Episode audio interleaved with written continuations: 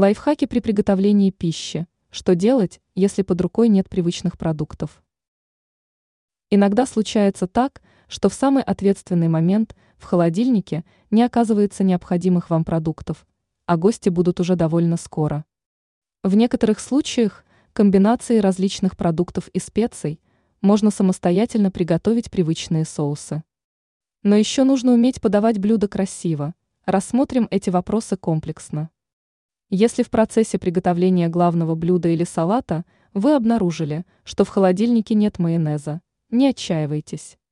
Быстро сварите вкрутую несколько куриных яиц, возьмите жирную сметану и немного порошковой горчицы. Отделите желтки от белков и добавьте в небольшое количество сметаны, все тщательно перемешайте. Если получилось очень густо, добавляйте горчицу, опять перемешайте.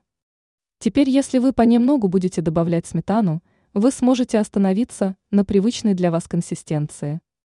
Соль добавляйте по вкусу, или пусть гости за столом сделают это сами.